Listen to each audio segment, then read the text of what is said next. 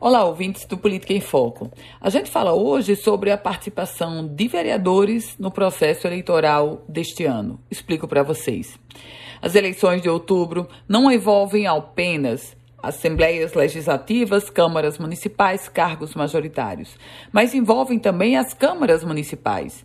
Temos em todo o Brasil 421 vereadores em busca de uma cadeira no Congresso Nacional.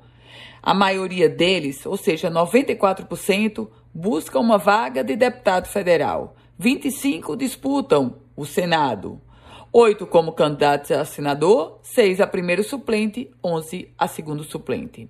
A explicação para tudo isso é: o vereador, quando ele postula uma vaga em um processo de eleições gerais, como o que estamos vivendo, ele não tem absolutamente nada a perder pelo contrário, se ele perder, continua na Câmara Municipal. E o fato de se colocar como candidato no processo eleitoral deste ano já traz uma visibilidade visando, buscando as eleições de 2024.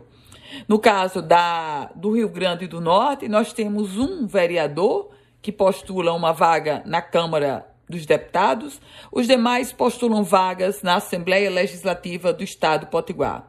Mas tem um detalhe a ser observado: uma, uma postulação ou uma disputa também pode enfraquecer o vereador, por um motivo muito simples.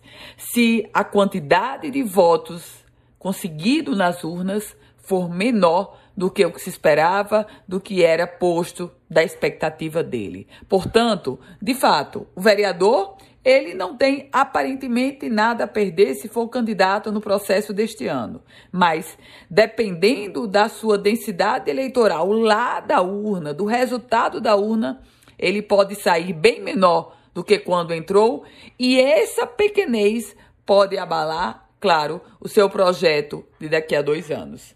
Eu volto com outras informações aqui no Política em Foco com Ana Ruth Dantas.